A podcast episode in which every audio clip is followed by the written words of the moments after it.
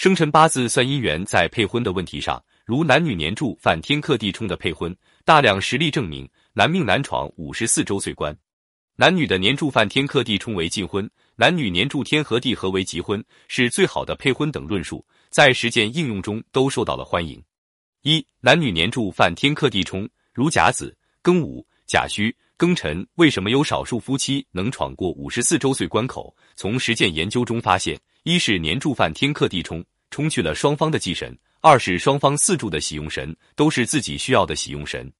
如男命甲子以亥己丑癸酉女命庚午壬午丙申戊子，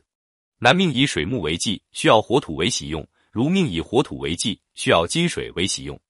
所以双方四柱虽然是天克地冲，都是冲去了对方的忌神，需要的是喜用。二男女年柱天合地合，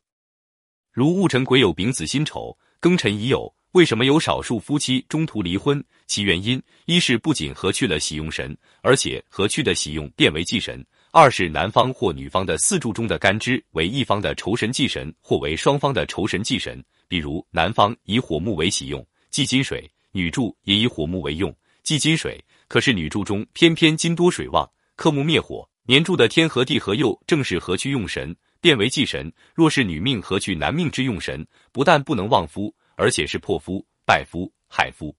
所以这样的天和地合是百害而无一益的。男女婚姻美满的，半途而分手的事例多，原因也多。但从大量的实践经验中得出，男柱中的干支是女方需要的喜用，女柱干支是男方需要的喜用，或者是男女双方的喜用是相同的，又无形冲克害，是配婚的最佳标志。